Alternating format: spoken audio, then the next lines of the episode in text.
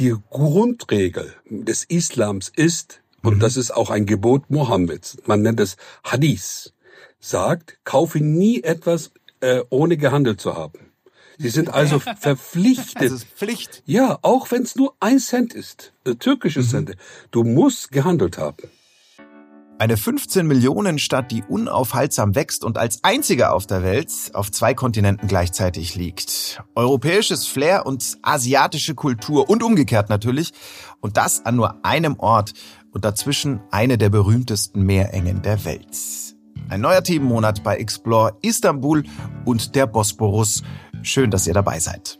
Ein Ort, an dem es geradezu Bürgerpflicht ist zu feilschen, in dem jeder Stadtteil anders riecht und auch sehr schön, wo ihr Boxen gefüllt mit Luft als Andenken kaufen könnt. Ja, all das ist Alltag in Istanbul und genau das ist heute unser Thema. Sie ist eine Stadt, in der die Kulturen ineinander verschmelzen. Das zeigt sich auch in der Bebauung. Neue Gebäude entstehen sprichwörtlich über Nacht, Immobilienpreise explodieren und trotzdem gibt es in den Vierteln einen Zusammenhalt zwischen Arm und Reich, der wirklich außergewöhnlich ist. Istanbuler Architektur ist extrem spannend und deshalb sprechen wir heute drüber. Also, Themenmonat Bosporus, Folge 1, Land und Leute. Und hier sind eure National Geographic Podcast-Redakteure. Ich bin Max Dietrich, hi. Und ich bin Daniel Lerche. Hallo zusammen. Schön, dass ihr dabei seid.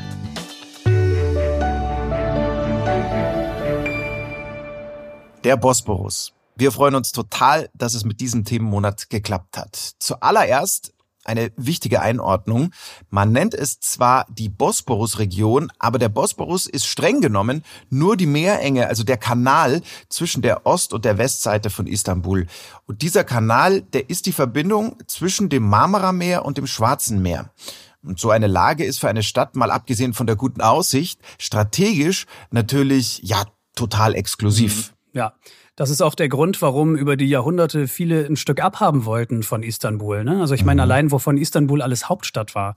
Äh, Römisches Reich, Byzantinisches Reich, Osmanisches Reich. Also da war schon ein anständiges Stühlerücken, aber äh, eins ist gleich geblieben. Durch, durch die Lage von Istanbul auf der Seidenstraße ist die Stadt einfach schon immer Handelsstadt gewesen. Dazu kommt bis heute der viele Schiffsverkehr, der durch den Bosporus führt. Der Bosporus ist eine der meistbefahrenen Schifffahrtsstraßen der Welt. Ähm, deshalb übrigens unter vielen Schiffskapitänen auch nicht allzu beliebt, weil klar, immer extrem voll, sehr eng und dazu kommen noch ziemlich fiese Strömungen.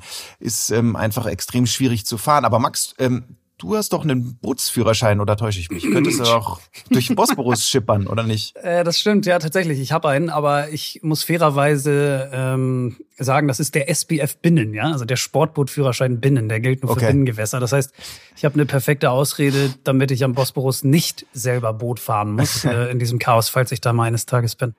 Ja, wobei du brauchst die Ausrede wahrscheinlich gar nicht, weil die ähm, Einheimischen sind wahrscheinlich nicht unfroh, wenn ähm, wenn du es wenn du es von dir aus lässt und dort nicht äh, irgendwie ihr kontrolliertes Chaos ins komplette Chaos stürzt. Ja, du kennst ja meine Bootsfahrskills nicht, wer weiß. ja, dein Ehrgeiz. Obwohl der Bosporus Istanbul ja in diese zwei Teile trennt, äh, von denen du mhm. auch gerade schon berichtet hast, sind Istanbul und Bosporus untrennbar miteinander verbunden. Also das ist gar kein Widerspruch, weil das ist einfach der Kern dieser Stadt, ja? Also ihre mhm. Identität, das, was sie so einzigartig macht. Der Westteil, der liegt in Europa, der Ostteil in Asien. Und äh, auf zwei Kontinenten gleichzeitig, das kann man gar nicht oft genug betonen. Und heute könnt ihr zwischen diesen beiden Teilen ganz leicht hin und her fahren. Das ist einfach gar kein Problem mehr wie früher, weil in den letzten Jahrzehnten äh, Brücken gebaut wurden. Äh, dazu der Eurasientunnel, auch so ein großes türkisches Prestigeprojekt. Und trotzdem sind diese beiden Teile Ost und West, Europa und Asien ganz, ganz unterschiedlich. Und darüber werden wir heute im Laufe der Folge auch noch mehr erfahren. Soweit die Hard Facts äh, voraus. An dieser Stelle mal noch der Hinweis. Kritik am politischen System der Türkei bestimmt ja schon ähm, relativ lange die Berichterstattung über das Land. Experten, die warnen seit Jahren vor der Aushöhlung der Demokratie und der Einschränkung elementarer Grundrechte. Ähm, es wird in dieser Folge nicht darum gehen, das einfach auszublenden oder zu vernachlässigen, sondern auch mal eine andere Seite zu zeigen, ja, die faszinieren und begeistern kann. Deshalb wird die politische Lage in diesem Themenmonat jetzt nicht Gegenstand ähm, unserer Recherchen sein. Und damit starten wir dann auch wie immer in unsere drei unterhaltsamen Kurzfakten, die ihr hoffentlich noch nicht über Istanbul wusstet. Unser Wissen to go. Fakt eins: Ski Heil. Ich hatte ja irgendwie den unüberlegten Gedanken im Kopf, dass es am Bosporus das ganze Jahr über total mild ist, ja. Mhm, ja. Was aber kompletter Quatsch ist. Ah, siehst du, guck. Ja, im Winter wird's da nämlich ähm, genauso kalt wie bei uns und auch Schneefälle gibt's regelmäßig. Deshalb gibt es in der Bosporus-Region aber auch einige, Achtung, große Skigebiete, ähm, sind nur ungefähr zwei bis drei Stunden von Istanbul entfernt. Das heißt, auch im Winter ist der Bosporus eine gute Idee, vor allem für Wintersportfans. Ähm, da muss man erstmal drauf kommen. Ne? Äh, war für mich auch neu, aber ich meine, für dich als gebürtigen Bayern und äh, bekennenden Alpinisten, das müsste ja eigentlich eine, eine berechtigte Alternative auf deinem Urlaubsplan sein, ne? Ja, also in der Tat hätte ich jetzt äh, nie dran gedacht, mal zum Skifahren in die Türkei zu fahren. Ähm, aber wer weiß, was da noch kommt. Äh, schreibe ich mal auf die Bucketlist. Fakt 2. Zweiter Bosporus.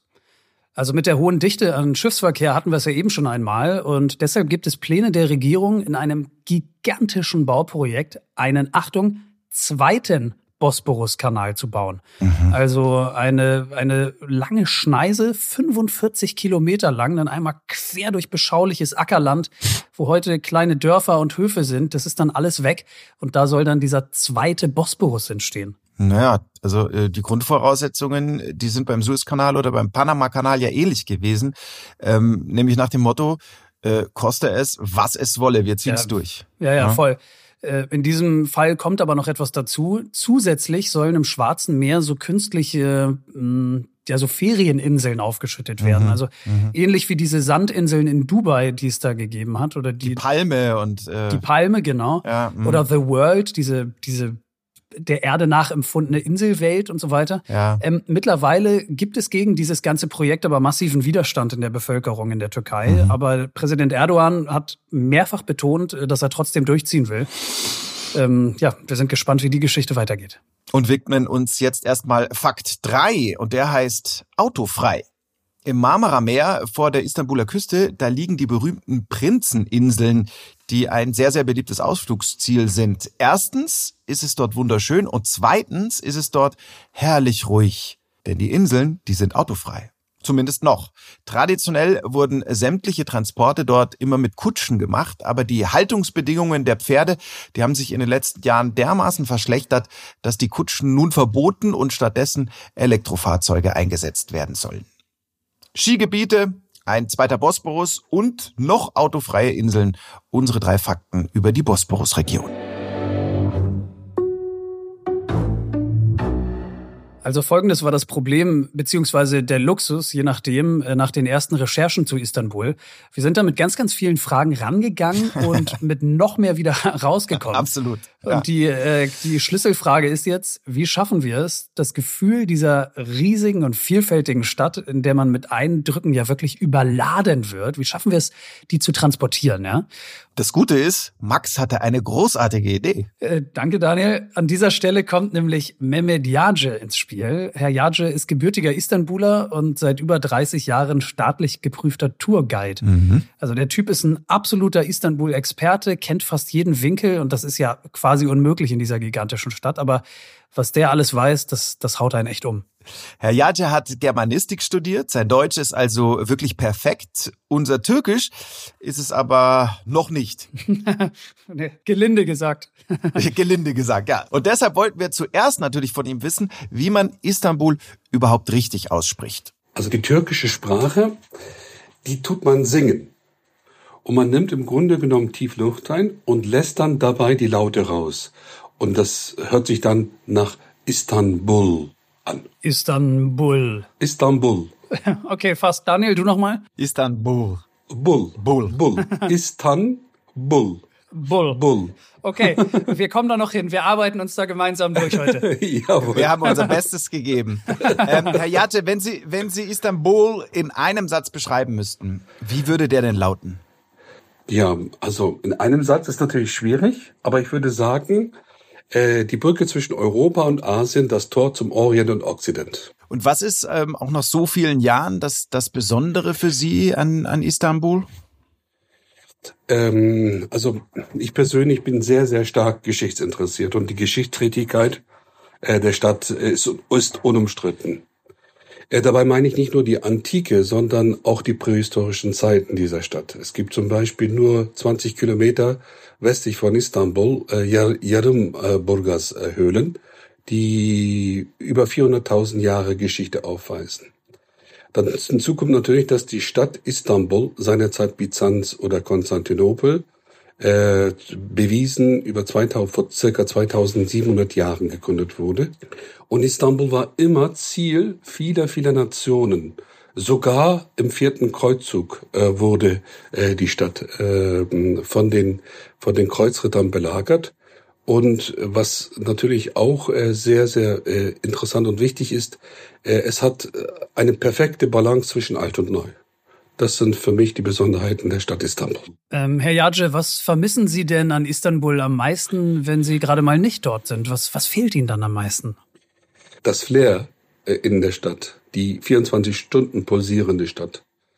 Das Interessante ist, trotz allem ist in dieser Stadt mit seinen Vielzahl von Oasen Entspannung möglich. Äh, das Leben äh, ist nicht so wie in Deutschland. Das ist jetzt bitte keine äh, keine Kritik, sondern einfach Tatsache, findet auf der Straße statt. Mhm. Also Sie sehen alt und junge Menschen, die einen kleinen Hocker haben und sitzen auf der Straße und unterhalten sich stundenlang, alt und jung, und trinken Tee und dann vielleicht auch Kaffee. Und ich finde es auch sehr beeindruckend, dass Kinder immer noch Kinder sind und auch auf den Straßen spielen. Diese alten Spiele, die wir von unserer Kindheit kennen. Murmeln, Seilspringen, Fangen, Verstecken, Beispiele. Mhm. Und äh, was natürlich man vielleicht auch vermisst, äh, das dieses kontrollierte Chaos, sage ich immer dazu. Also es gibt einen gewissen Chaos und das hat einfach einen, seinen eigenen Charme. Ähm, ich weiß nicht, wie es Ihnen geht oder auch dir, Daniel, aber wenn man in anderen Ländern ist, dann fällt mir zum Beispiel immer auf, dass es da ganz anders riecht als zu Hause. Wenn Sie mal den Geruch von Istanbul beschreiben müssten, wonach riecht denn Istanbul? Also ich muss zunächst sagen, äh, jeder Stadtteil hat wirklich tatsächlich seinen eigenen Geruch und auch jede und auch zu jeder Jahreszeit.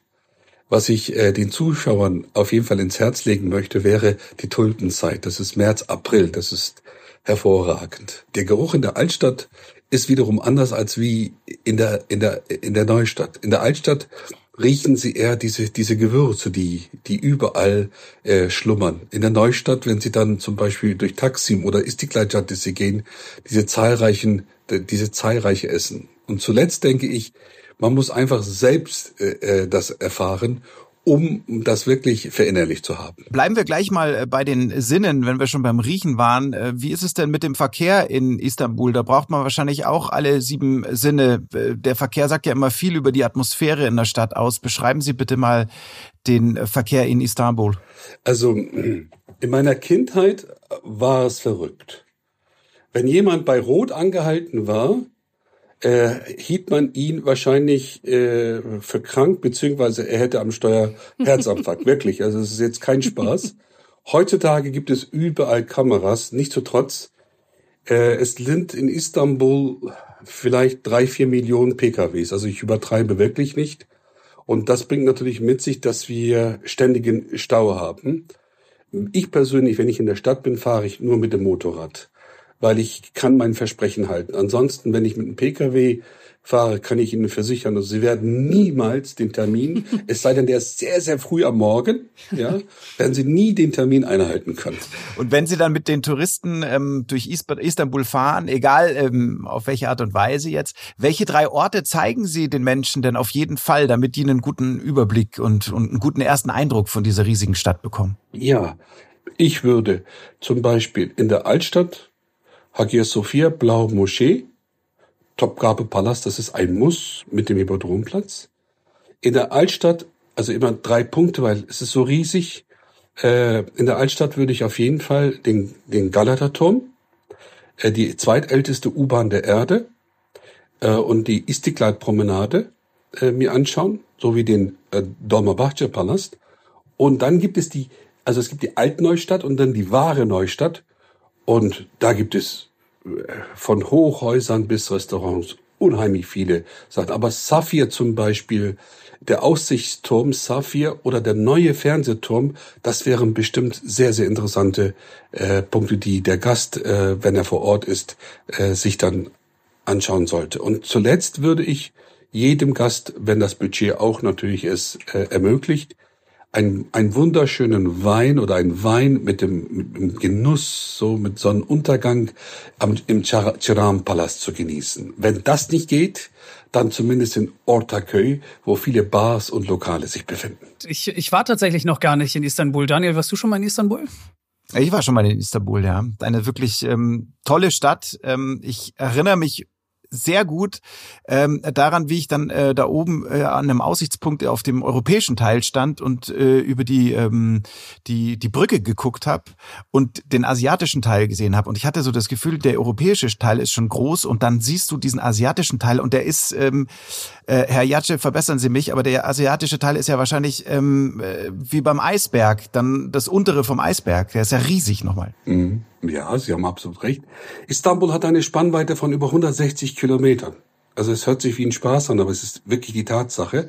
Und das ist nicht so wie in Hamburg oder in Leipzig oder wo auch immer, wo Sie fahren und dann fünf Kilometer, zehn Kilometer fahren und dann haben Sie Wald oder Grün. Nein, ein Haus nach dem anderen, 160 Kilometer Spannweite.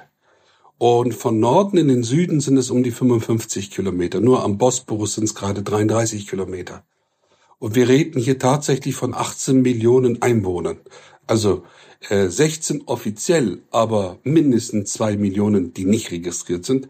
Sei es Tagesgäste, sei es, ich weiß nicht, Zuwanderer, noch nicht gemeldete, etc. Da haben Sie absolut recht. Es ist eine Megastadt. Sie haben in mehr als 30 Jahren als Guide ja schon wirklich alles erlebt. Ja? Sind mit allen Wassern gewaschen und manche Touristen, mit denen Sie zu tun haben, die verlangen absoluten Luxus für ihren Istanbul-Aufenthalt, ähm, sehr ausgefallene Dinge.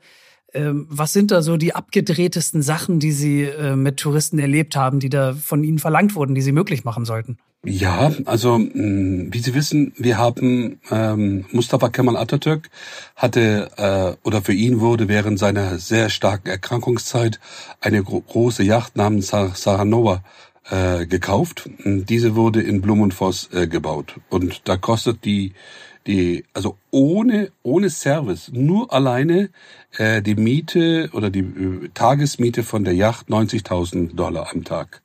Mittlerweile kann man das aber äh, nicht äh, mehr mieten. Es wurde dann auf Denkmalschutz gesetzt.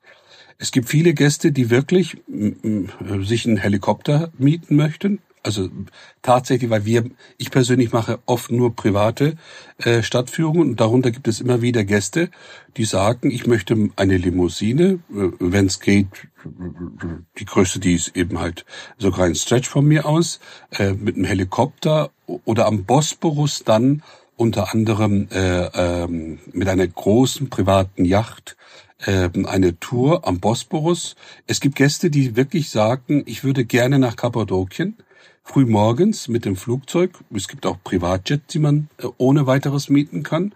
Ich mache dann früh morgens dort die Ballonfahrt. Und das ist ja einmalig auf dieser Erde, auf diesen Tuffstein, äh, über den Tuffsteinhöhlen oder Feekaminen geflogen zu sein.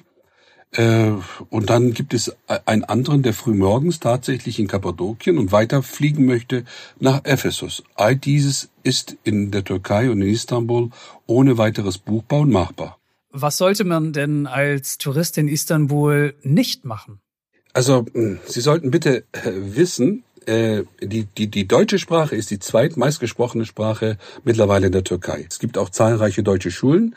Vielleicht äh, ist Ihnen äh, mittlerweile haben Sie vielleicht auch erfahren, dass, dass Frau Merkel äh, in Istanbul war und sogar die Universität, die deutsche Universität äh, eröffnet hat. Also viele Menschen sprechen Deutsch. Man sollte bitte äh, bedenken, dass man nicht unbehelligt Deutsch sprechen kann. Man sollte, auch wenn es heimlich ist, bitte nicht herablassende Kommentare von sich geben. Das Wichtigste, denke ich, bitte achten Sie auf Schlepper und auf Bauempfänger. Halten Sie bitte zu den Distanz. Also Sie könnten dann, vor allem in Istanbul, äh, aber auch in den touristischen Orten, sehr schnell dann irgendwo dann landen, wo Sie gar nicht landen wollen und dann mit, mit Einkäufen, die Sie gar nicht hätten jemals gemacht. Manche überschulden sich sogar, bis man das dann wieder von sich hat, das, das, das zieht sich dann und ja. Das würde ich Ihnen mitgeben. Dieses, dieses Thema über den Tisch gezogen werden oder beziehungsweise die Angst davor, das ist ja auch eine, glaube ich, sehr deutsche Angst. Ähm, wie ist es denn auf dem großen Bazar in Istanbul? Der ist weltberühmt und da gehört das Falschen ja ganz fest zur, zur Kultur. Wie mhm. falsche ich als Tourist denn richtig? auf welche Regeln muss ich denn da achten? Haben Sie da ein paar Tipps? Also, äh, erst einmal, äh, in die Grundregel des Islams ist, mhm. und das ist auch ein Gebot Mohammeds, man nennt es Hadith, sagt, kaufe nie etwas äh, ohne gehandelt zu haben. Okay. Die sind also verpflichtet. Also ja, auch wenn es nur ein Cent ist, äh, mhm. türkische Cent. Du musst gehandelt, ge gehandelt haben. Mhm. Also das ist erstmal dieses Grundprinzip, bitte. Und ich muss aber hinzufügen, in der Stadt selber, also dort, wo ich äh, dann, wenn ich in Istanbul bin, lebe, da gibt es Festpreise, da wird nicht mehr gehandelt. Also es sei denn, man macht einen Großeinkauf. In, gro in großen Bazar erwarten aber die Menschen, dass gehandelt werden und die spielen natürlich diese Spielchen äh, mit. Und ich würde immer empfehlen, höchstens, höchstens ein Drittel zu bezahlen. Okay. Gleich ein Drittel anzubieten und dann, und dann schaut man und haben Sie keine Angst im großen Bazar. Die Sachen, die Sie einmal gesehen haben, die werden Sie, äh, äh da gibt es 4000 äh, Geschäfte. Also das, das, die Ware, die Sie da vorne gesehen haben, werden Sie bestimmt vielleicht nicht im nächsten Laden, aber im dritten Laden ganz sicher wiedersehen. Es sei denn, es sind Diamanten, Brillanten, Smaragden, äh, das ist natürlich individuell. Aber allgemeine Sachen, sei es, äh, sei es T-Shirts, sei es Hosen, was auch immer. Was wir auch schon häufig festgestellt haben hier in unserer Podcast-Reihe, dass man mit Hilfe von Essen ja ganz, ganz viel über andere Kulturen lernen kann.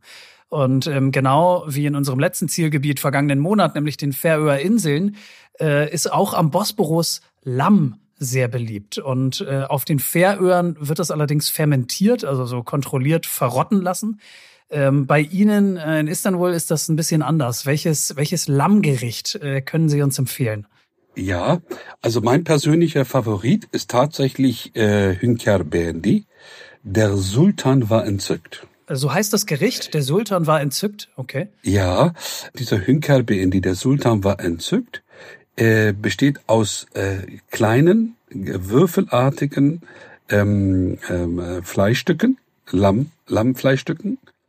Und äh, dazu äh, wird dann die Innere der Aubergine präpariert, wenn Sie so wollen. Das ist natürlich ein sehr aufwendiger Prozess und am Ende wird es dann serviert, äh, wo dann das Püree unten kommt, also diese Auberginenpüree unten kommt, was aber auch mit Mehl und zugleich auch mit Milch angereichert wird. Da kommen auch Zwiebeln und Tomaten. Und wir sagen, im, bei uns im Türkischen gibt es eine Redeart, Yemede yanındayat, übersetzt, nicht verspeisen, lieber daneben liegen und sich weiterhin an dem Essen begeistern. Es riecht fabelhaft und es schmeckt fabelhaft. Äh, schöne Anekdote. In Istanbul bezahlen viele Touristen Geld für Luft. äh, was hat es denn damit auf sich?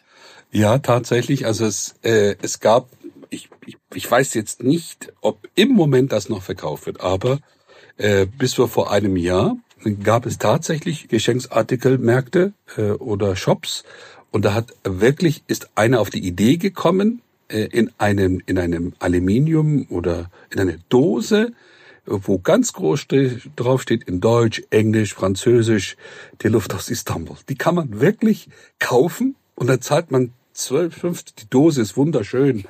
da zahlt man wirklich 12, 13 Euro, also nicht ein Euro, äh, wirklich 13 Euro, 12, 13 Euro für eine, für eine Dose, in der auch tatsächlich nur Istanbuler Luft sein kann. Das ist wirklich ein Geschäftsmodell? Also äh, Dosen, in denen Luft ist? Und das, das haben die Leute wirklich ja, gekauft? Ja, wirklich. Ehrlich. Und das wird gekauft. Die Leute kaufen es. Die Dose selbst ist aber natürlich auch sehr ansehlich. Ne? Die ist wunderschön äh, dekoriert und alles. Und dann ist oben, oben ein Verschluss und den kann man öffnen und da ist nichts drin, außer Istanbuler Luft. und der Herr Yaji würde wahrscheinlich auch sofort merken, wenn das keine Istanbuler Luft ist, wenn er da reinriecht. ja, wahrscheinlich. Sie haben uns in den Vorgesprächen gesagt, dass wir, wenn wir mal nach Istanbul kommen, ähm, so war Ihr Zitat, auf jeden Fall unser Herz an die Stadt verlieren werden. Ähm, was meinen Sie damit? Können Sie uns das noch mal ein bisschen erzählen? Mhm. Ja, also ich denke, äh, dadurch, dass man, also das, das schlägt natürlich einen eine natürlich um. Ähm, ich gehe jetzt von mir aus, auch sogar jetzt für einen wie mich, der mal zwei, drei Monate nicht in Istanbul war, äh, das erschlägt einen, diese, diese, diese, diese Vielfalt äh, an allem, an allem, wenn Sie so wollen. Und, und, und, aber wenn man dann eine gewisse Zeit da ist und zur Ruhe gekommen ist, also dieses Gefühl haben viele, viele Menschen, mit, die, die mit mir äh, richtig äh, unterwegs waren, äh, hier sind meine Wurzeln der Kreis schließt sich dann. Wenn Sie dann beginnen, diese, diese ganzen Geschichten den, den Gästen näher zu bringen. Und dann sieht man wirklich, wie immer mehr sich die Menschen äh, äh dann äh, verbunden zu der Stadt äh, fühlen. Und dann sieht man immer mehr, wie die Menschen tatsächlich, wenn sie mit Leib und Seele dabei sind, immer mehr auch das Herz in Istanbul verlieren sagt Mehmet Yace. Er ist seit über 30 Jahren äh, Tourguide in Istanbul. Herr Yace, vielen, vielen Dank äh, für die spannenden Geschichten, dass Sie Zeit für uns hatten. Ich möchte äh, aufrichtig im Namen aller Istanbuler und in meinem persönlichen Namen äh, mich bei Ihnen bedanken. Und ich wünsche mir sehr, dass wir bald uns in Istanbul wiedersehen werden, sei es am Bosporus, sei es in der Altstadt, sei es über den Dächern von Istanbul, am Goldenen Horn, wo auch immer. Sie sind willkommen. Wir warten auf Sie. Also es gibt ja viele Dinge, die einen Einfluss darauf haben, wie wir eine Stadt wahrnehmen. Ja? Also Gerüche, Atmosphäre, Lage, mhm. äh, keine Ahnung, was gibt's noch? Infrastruktur, Bewohner und was weiß ich noch alles. Das hat der Yajo ja auch gerade wirklich alles ganz perfekt beschrieben. Ähm, ganz entscheidend ist aber oft auch noch die Architektur. Die Geschmäcker sind da natürlich verschieden, aber äh, ich glaube, du stimmst mir zu, Daniel, wenn ich sage, Absolut. das, was uns umgibt, ja, das, das löst ja irgendwie ein Gefühl aus. Das macht irgendwas mit uns. Mhm. Und in einer Stadt sind das eben naturgemäß nun mal zuallererst Gebäude und Architektur ist deshalb oft auch unbewusst ganz entscheidend beim Erkunden von neuen Orten. Wir wollten diesen Aspekt Architektur ja schon häufiger behandeln in unseren Episoden. Mhm. Und bei Istanbul, ähm, da hat sich das jetzt wirklich perfekt angeboten. Ähm, vor allem wegen der Verteilung auf die europäische und die asiatische Seite.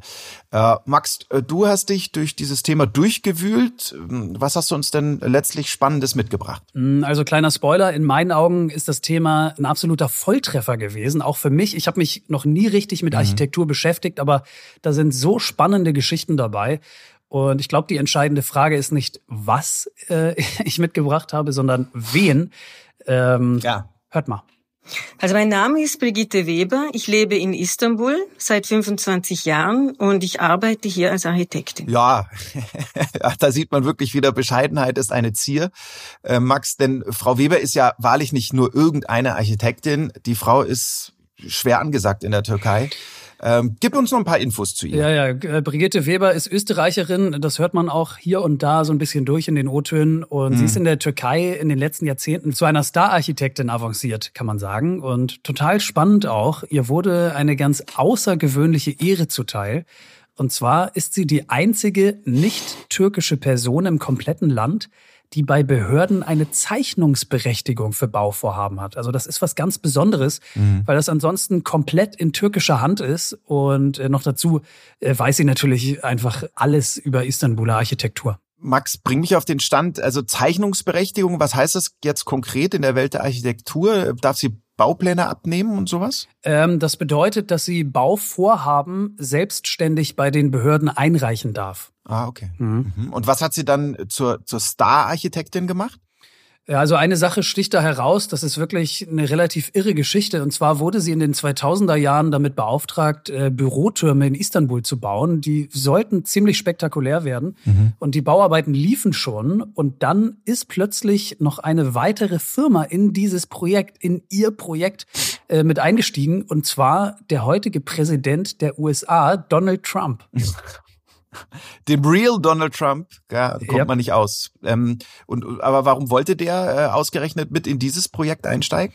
Ja, der wollte mit seiner Firma daraus die Trump Towers Istanbul machen und statt Büros, äh, wofür das Gebäude nämlich eigentlich gedacht war, äh, Luxuswohnungen reinbauen. Mhm. Und dann musste halt alles nochmal umgeplant werden. Ne? Mal abgesehen vom, vom zusätzlichen Arbeitsaufwand, wie fand Frau Weber das, dass äh, Trump da jetzt in ihrem Projekt mit, mitmischen wollte oder sollte? Lass uns, lass uns doch mal reinhören, was sie dazu gesagt hat. Ja, der erste Gedanke war natürlich, oh je, jetzt wird das ganze Projekt umgestaltet. Was bedeutet überhaupt der Name Trump für uns? Ist das jetzt etwas Gutes oder etwas Schlechtes? Zu dem Zeitpunkt muss man sagen, war es natürlich etwas sehr Gutes. Die hatten ja sehr viele bedeutende Gebäude in Amerika schon gebaut und in Europa war das der erste Trump Towers. Für mich war es schon ein Karrieresprung, weil das Gebäude natürlich sehr oft veröffentlicht wurde, internationales Interesse auch bestand am Gebäude und somit dann natürlich auch später an mir und auch an meinen Arbeiten.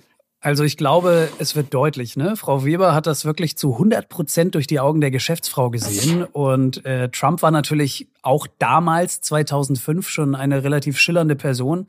Aber äh, man muss fairerweise sagen, seine politische Karriere, das, das ließ sich da ja noch gar nicht absehen. Ne? Aber hat sie Donald Trump auch persönlich mal getroffen? Äh, hat sie tatsächlich, ja. Ähm, und sie hat da ein paar Überraschungen erlebt. Also persönlich haben wir uns nur ein, zweimal getroffen bei einer Besprechung, äh, ein, zwei Besprechungen in äh, New York im Trump Towers. Aber die ganze Geschichte ist eigentlich mehr von Ivanka Trump betragen worden. Das heißt, Ivanka war verantwortlich äh, für das ganze Projekt und ihr Team, das eigentlich nur aus Frauen bestand, Ingenieurinnen, die sozusagen das ganze Projekt äh, unter Kontrolle hatten, kontrollierten und uns auch äh, auf gewisse Fehler hinwiesen oder uns Tipps gaben, wie man eben jetzt diesen Trump Towers perfekt ausführen kann. Ivanka, die Tochter also als Antreiberin hinter vielen seiner Projekte. Mhm. Richtig gut fand ich, ähm, hätte ich jetzt nicht unbedingt erwartet. Ivankas Team, fast nur Frauen. Das hat sie jetzt nicht unbedingt ja. von Daddy übernommen. Ne? Mhm. Spannend. Ja, absolut. Also ich finde auch, das ist so eine, so eine Art der Progressivität, die hätte man jetzt, also von der Trump Group nicht unbedingt von außen so erwartet, ne? Ja, so hat Brigitte Weber dann die heutige Skyline mit den Trump Towers ganz entscheidend mitgestaltet. Dann lass uns doch mal zum allgemeinen Stadtbild von Istanbul kommen. Gibt's da was, äh, das architektonisch ja irgendwie so ganz bezeichnend, ganz ganz typisch mhm. für Istanbul ist? Mhm. Ja, ja, das gibt's tatsächlich. Also man muss dazu wissen, dass Istanbul in den letzten 30 Jahren in der Bevölkerungsdichte und auch flächenmäßig, also rasend schnell gewachsen ist. Ja, also mhm. das, was vor einigen Jahren am Stadtrand lag, das ist heute schon Stadtinneres.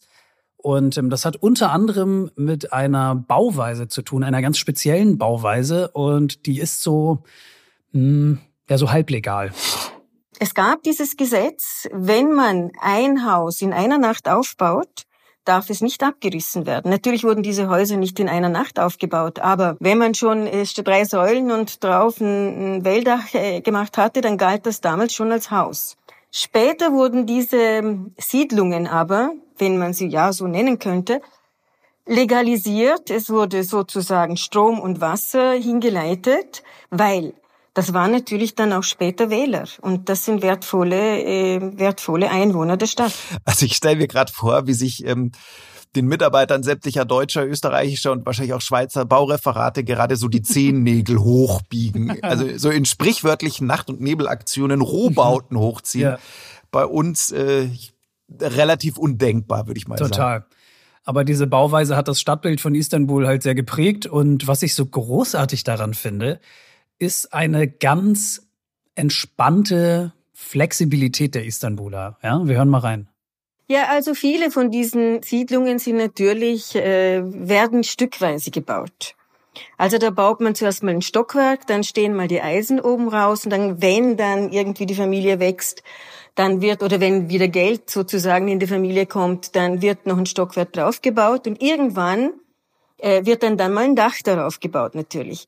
Also man kann schon oft feststellen, wenn etwas, wenn viele nicht fertige Gebäude irgendwo zu sehen sind, dann kann man davon ausgehen, dass es sich um diese Siedlungen handelt. Aber mittlerweile hat sich das natürlich sehr entwickelt.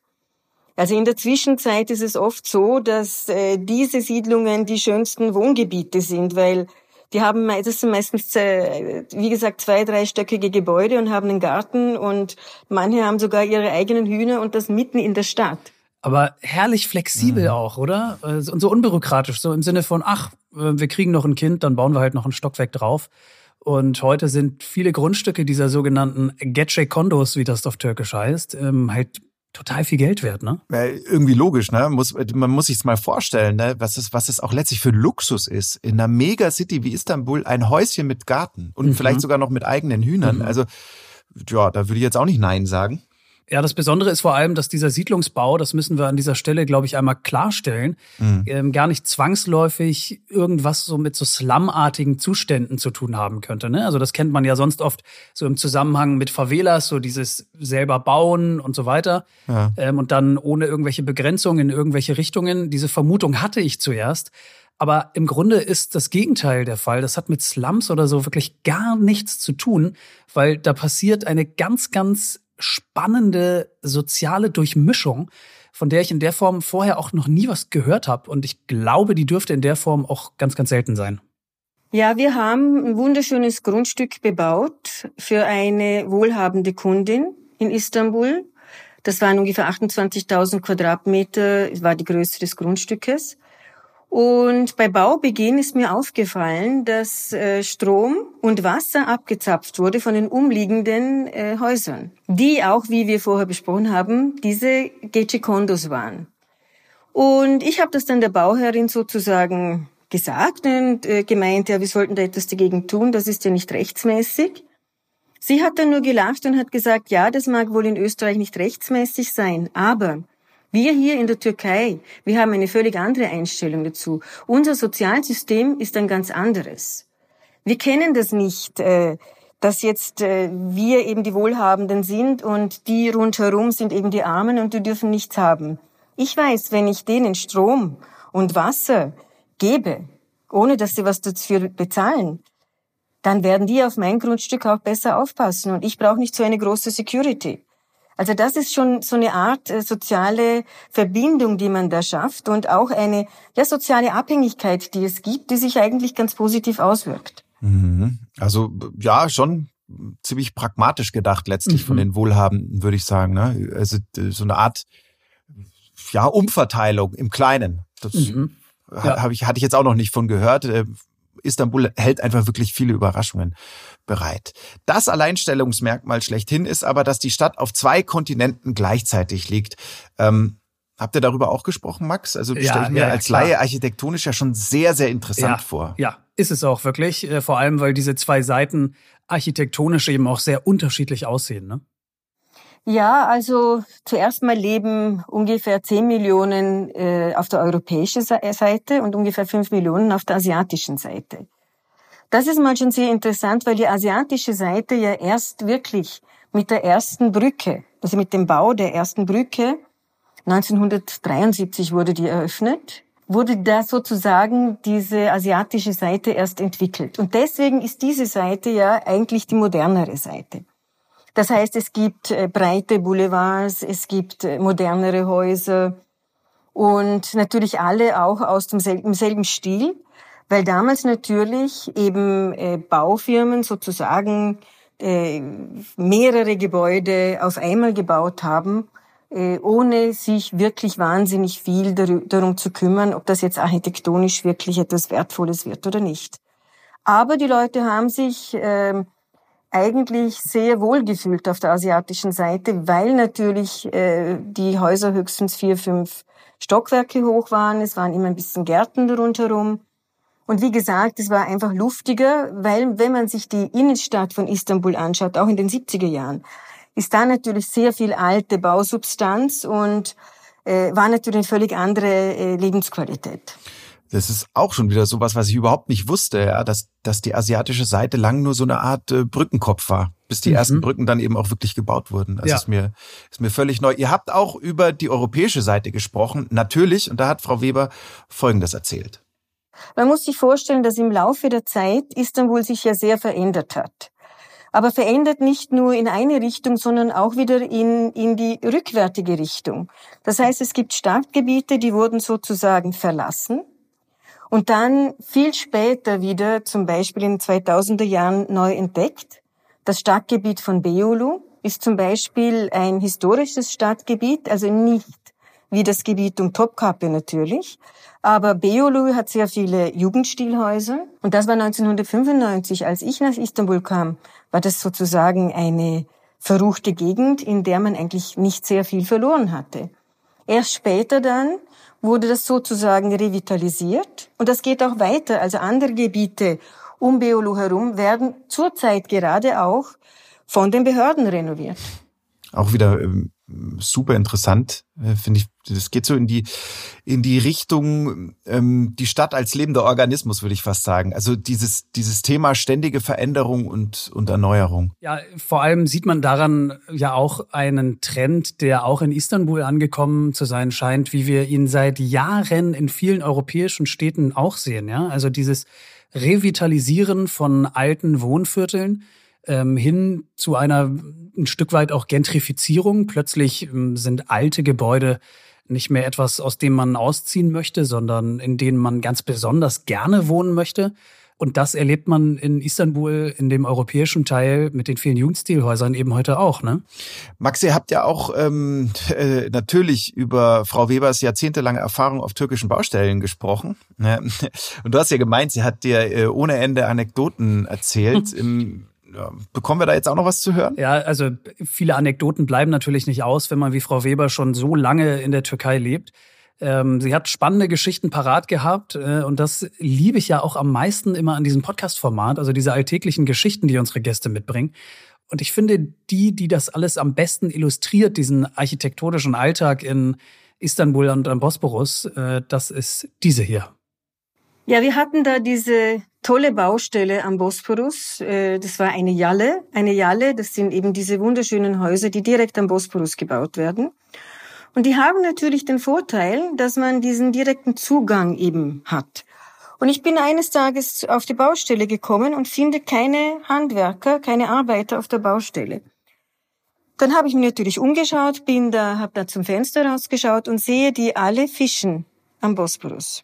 Die hatten da so eine Angel und so einen Kübel daneben und daneben und waren da beim Fischen.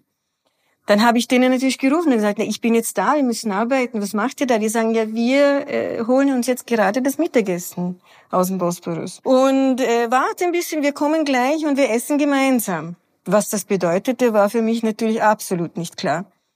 Und die kamen dann und äh, da war so ungefähr ein 80 bis 100 Quadratmeter großes Wohnzimmer geplant. Das hatte auch schon seine Formen angenommen und die, wir haben uns dann alle sozusagen auf den Boden gesetzt, äh, auf Zeitungspapier und dann wurde so ein kleiner Grill aufgestellt und dann wurde sozusagen äh, Mittagessen gekocht. Das heißt, es wurden diese äh, Fischchen gegrillt. Da gab es dann natürlich auch einen schönen Fischgeruch äh, im ganzen Haus. Und gerade zu diesem Zeitpunkt kam natürlich die Bauherrin in ihrem Deux-Pièces-Kostüm, in ihren hochhackigen Schuhen, mit ihrem Porsche-Schlüssel in der Hand, direkt vom Friseur und glaubt ihren Augen nicht. Da hatte sie sich eine europäische Architektin ausgesucht. Die sitzt jetzt mit den Arbeitern in ihrem späteren Wohnzimmer und grillt Fischen zum Mittag. Das war natürlich ein absoluter Skandal. Aber was man da gesehen hat, war, wie unterschiedlich eben die Mentalitäten sind. Für mich war das völlig klar, dass ich mich mit diesen Arbeitern äh, solidarisiere und mit ihnen gemeinsam auf diesem ja, Papier sitze, auf dieser schmutzigen Baustelle, auf dieser staubigen während das für meine Bauherrin ein absolutes No-Go war. Also wirklich eine überragende Story, finde ich. Vor allem, wenn man, wenn man, die, man muss sich dieses Bild vor Augen führen, ja, wie die Bauherrin da angestöckelt kommt, wahrscheinlich mit so einem, mhm. mit so einem großkrempigen Hut über der neuen Frisur, einem Pudel idealerweise unterm Arm und dann sitzen da diese Jungs in ihren Feinripp-Unterhänden und weihen irgendwie das Wohnzimmer gerade fischtechnisch mal so richtig schön ein und mittendrin sitzt noch Frau Weber, ähm, auch mit einer schönen leichtöligen Sardine in der Hand Hand. Ja? Also das ist doch großartig und spricht auch sehr für Frau Weber übrigens. Das finde ich auch, ähm, ja. dass sie da mitmacht. Ja. Großartig. Lass uns noch wissen, was Frau Webers ultimativer Architekturtipp äh, für alle Istanbul-Besucher ist, bitte. Ja, habe ich Sie natürlich auch gefragt. Äh, wir hören mal zusammen rein. In einer Stadt, in der es eine Hagia Sophia gibt, kann kaum etwas anderes damit konkurrieren. Und deswegen ist meine Antwort leider sehr, sehr banal. Es ist die Hagia Sophia. Da muss man auch nicht sehr viel von Architektur verstehen. Jeder, der einmal drinnen war und nur ein ganz wenig was gelesen hat, ganz ein bisschen was darüber gelesen hat, der glaube ich versteht schon, um was es um dieses äh, bei diesem Gebäude geht. Ja, also äh, kann ich nur so unterschreiben, was Frau Weber da sagt. Ähm, ich, ich war mal dort, äh, habe mir natürlich auch die Hagia Sophia angeschaut und ähm, ich kann es wirklich nur jedem empfehlen. Also ähm, das haut einen um, wenn man da reinkommt. Äh, ein spektakuläres, sakrales Bauwerk. Ähm, war erst eine Kirche ähm, und dann äh, eine Moschee. Heute ist es ein Museum. Ähm, und äh, ja, also ich gebe da Frau Weber total recht. Wer in Istanbul ist, muss, muss man dieses gesehen haben, Bauwerk gesehen haben. Absolut, hm, okay. absolut. Ja. Damit vielen Dank an Architektin Brigitte Weber für die spannenden Geschichten. Der Bosporus, was für eine faszinierende Region als Brücke zwischen Asien und Europa, vollgestopft mit Geschichte, mhm. mit Kultur, mit spannenden Erzählungen und Eindrücken noch und nöcher. Highlight für mich die Berichte von Brigitte Weber, wie die Menschen aufeinander Acht geben. Völlig ungeachtet, ob arm und reich, sozialer Status, egal. Äh, das finde ich einfach total inspirierend. Also mich hat äh, total fasziniert an Istanbul, dieses wirklich dieses Nebeneinander von Tradition und Moderne. Das habe ich so nirgendwo auf der Welt gesehen. Also da fühlst du dich wirklich mhm. manchmal wie in so einer ja mega hippen, total progressiven europäischen Großstadt und dann wieder, also wirklich Sekunden später, wie in einem orientalischen Märchen aus Tausend und einer Nacht. Ah also, ah ja, okay, verstehe, ja. Ähm, hört sich sehr nach Plattitüde an, ist aber wirklich so. Und deswegen ist es auch unbedingt zu empfehlen, mal eine Reise in diese Stadt zu unternehmen. Wir haben noch mehr spannende Geschichten vom Bosporus für euch in Folge 2 dann unter dem Motto Wissenschaft und Natur. Geplant haben wir unter anderem eine Zeitreise mit euch. Einmal durch 2600 Jahre wechselvolle Geschichte von Byzantion über Nova Roma und Konstantinopel bis hin zu Istanbul. Und außerdem wollen wir uns beschäftigen mit dem Thema Erdbeben bzw. Erdbebensicherheit und Erdbebengefahr. Die ist rund um den Bosporus nämlich besonders hoch und davon ist Istanbul natürlich auch betroffen und bedroht. Wir freuen uns auf die nächste Ausgabe. Wenn ihr dabei sein wollt, umso schöner. Abonniert uns einfach, dann verpasst ihr nichts. Und ganz neu bei uns, äh, der National Geographic Newsletter. Den wollen wir euch noch ans Herz legen. Also falls ihr Lust habt auf noch mehr Abenteuer und die besten Fotos, dann einfach mal reinklicken, nationalgeographic.de, einmal ganz nach unten scrollen und dann für den Newsletter eintragen, wenn ihr mögt. Lohnt sich sehr gibt es dann einmal im Monat und damit bis demnächst, bis zur zweiten Bosporus-Folge. Unseren Podcast gibt es natürlich weiter 14-tägig. Freuen wir uns, wenn ihr wieder reinhört. Bis dahin. Macht's gut. Ciao.